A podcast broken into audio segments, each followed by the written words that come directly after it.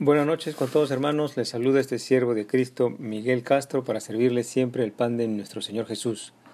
Esta noche en el Evangelio cronológico Jesús enseña a juzgar con justo juicio.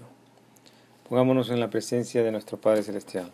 Padre Celestial, te damos gracias Señor por cada día que nos das de salud y sobre todo Señor nos, te damos gracias por poner en nuestro corazón las ganas, los deseos, la pasión de venir a tu palabra, Señor, y de refrescarnos en ella, fortalecernos en tus enseñanzas, y también predicar con el ejemplo, y también hablar a nuestros hijos acerca de tus palabras, acerca de tu esperanza, dar testimonio, Señor, de tu presencia en nosotros mismos, con la experiencia de haber caminado contigo, de tus enseñanzas, exhortando y motivando a los nuestros, a nuestros amados también, a hacer conforme hiciste tú, Señor Jesús, conforme a tus enseñanzas. Te pedimos, Señor, por nuestros hijos, en el nombre de Jesús, por los siglos de los siglos. Amén. Leemos entonces, con respecto a Jesús enseña a juzgar con justo juicio, Juan 7 del 18 al 24. El que habla por su propia cuenta, está hablando el Señor Jesús, el que habla por, por, su propia cuenta, su propia gloria busca, pero el que busca la gloria del que le envió, este es verdadero, y no hay en él injusticia. ¿No os dio Moisés la ley y ninguno de vosotros cumple la ley? ¿Por qué procuráis matarme? Respondió la multitud y dijo, Demonio tienes, ¿quién procura matarte? Jesús respondió y les dijo, Una obra hice y todos os maravilláis. Por cierto, Moisés os dio la circuncisión, no porque sea de Moisés, sino de los padres, y en el día de reposo circuncidáis al hombre. Si recibe el hombre la circuncisión en el día de reposo para que la ley de Moisés no sea quebrantada, ¿Os enojáis conmigo porque en el día de reposo sané completamente a un hombre? No juzguéis según las apariencias, sino juzgad con justo juicio. Gloria a ti, Señor Jesús, por tus enseñanzas. Vamos a escudriñar estas escrituras para traerlas a vida hasta el día de hoy en nuestros corazones y en nuestra mente. El maestro está en el medio de una audiencia que es religiosa, está en el medio de los judíos en Jerusalén en la fiesta de los tabernáculos. Nótese bien esto y tratemos de traerlo al tiempo presente. Aunque en este momento el maestro está enseñando a una audiencia judía, ¿verdad? Hoy, hoy en día el maestro da esta enseñanza a toda una audiencia que también es religiosa y que pretende adorar al único Dios que existe, el Dios de Abraham, Dios de Isaac y Dios de Jacob. Y ahora veamos cómo aplican estos versos al día de hoy. El maestro enseña que son verdaderos y no hay en ellos injusticia todo aquel que está constantemente y perseverantemente hablando de Jesucristo, hablando de sus enseñanzas, hablando del reino de los cielos, en estos no hay injusticia, y sobre todo también están practicando y ejercitando la enseñanza del Salvador, están perseverando en practicar las enseñanzas del Salvador. En esto no hay injusticia, dice el Señor. Estas cosas son posibles, obviamente, por la gracia y el poder del Espíritu Santo, por la gracia de Dios que le es dado al hombre después del arrepentimiento. Aleluya. El maestro dice, ¿no os dio Moisés la ley y ninguno de vosotros cumple la ley? ¿Por qué procuráis matarme? El maestro sabe, conoce que su audiencia no cree en él, aunque sea religiosa, y con seguridad sabemos que ninguno de estos religiosos, de estos judíos que están alrededor de él, y que pretenden adorar al Dios de Abraham, ninguno de estos hombres religiosos cumple con la ley de Moisés. ¿Y cómo lo sabemos? ¿Cómo nos damos cuenta que ninguno de estos hombres cumple con la ley de Moisés o con la ley de Dios? Y fíjese, esto es aplicable para cada uno de nosotros. Para examinarnos a nosotros mismos acerca de que si, si es que cumplimos con la ley de Moisés, con la ley de Dios, hagámonos todos conforme a la pregunta del Señor en Mateo 22, 36, 40. Le preguntan al maestro, Maestro, ¿cuál es el gran mandamiento de, en la ley?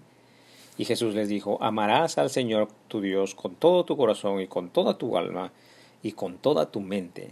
Este es el primero y grande mandamiento. Y el segundo es semejante, amarás a tu prójimo como a ti mismo. De estos dos mandamientos depende toda la ley y los profetas. Gloria a ti, Señor Jesús, por tus palabras.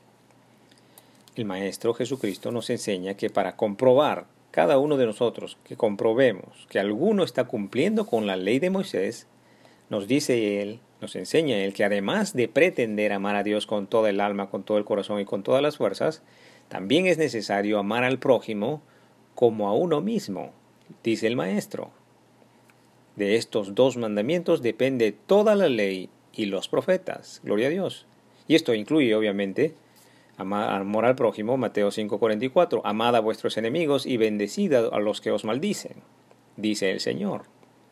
Entonces, si esta audiencia, audiencia religiosa, y pregúntese usted a sí mismo también, si esta audiencia religiosa escuchaba al maestro, pero sentía envidia de su enseñanza, sentía envidia del maestro, sentía esta audiencia religiosa, no amaba al que estaba hablando nuestro maestro, el Señor Jesús, no amaba a su prójimo como a sí mismo, no ama a sus enemigos. Dígame, ¿está usted cumpliendo con la ley de Moisés? Respondió la multitud y dijo, Demonio tienes, ¿quién procura matarte? Este tipo de respuesta denota la condición del corazón de estos hombres. El sentimiento de, de, sus corazones se manifiesta en sus palabras insabias. Demonio tienes, dice la multitud palabras que reflejan la ira y la frustración de una audiencia que pretendiendo alabar a Dios y adorar a Dios y de ser de religión, pues no siguen ni conocen al Hijo de Dios. Muy probablemente muchos de estos hombres habrían gritado más adelante, crucifíquenlo. Tenga misericordia el Señor. Son en realidad los maestros de esta audiencia, es decir, los, los que enseñan las escrituras los fariseos y de la, de la, clase religiosa judía, estos principales religiosos de Jerusalén, los que ya estaban planeando matarle, eliminarle. Y es por eso que Jesús dice, ¿por qué procuran matarme? Porque todos pertenecen a la misma, a la misma condición pecadora.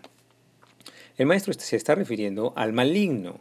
¿Por qué procuran matarme? Está refiriendo al maligno dentro de los hombres que no creen en el Salvador, que no creen en Jesús y que desean acallar la predicación del Evangelio de Cristo, para que los hombres se distraigan en religiosidades y no se enfoquen en el arrepentimiento y en el juicio santo de Dios. Gloria a ti, Señor Jesús.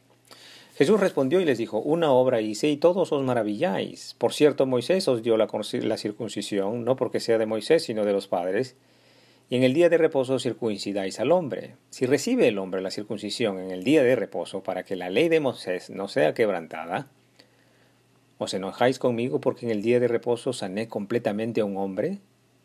No juzguéis según las apariencias, sino juzgad con justo juicio.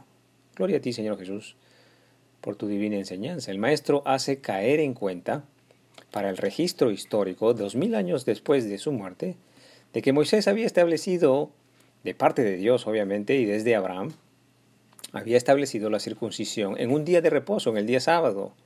Estableció la circuncisión que en sí ya es un trabajo que se tenía que hacer en el día de reposo, dispuesto por Dios, obviamente. Entonces esta audiencia religiosa estaba más, estaban más enojados de que Jesús sanaba en el día de descanso, en el día de reposo, en el día sábado, más enojo había en su corazón que alegría por la sanidad de un enfermo en día de sábado.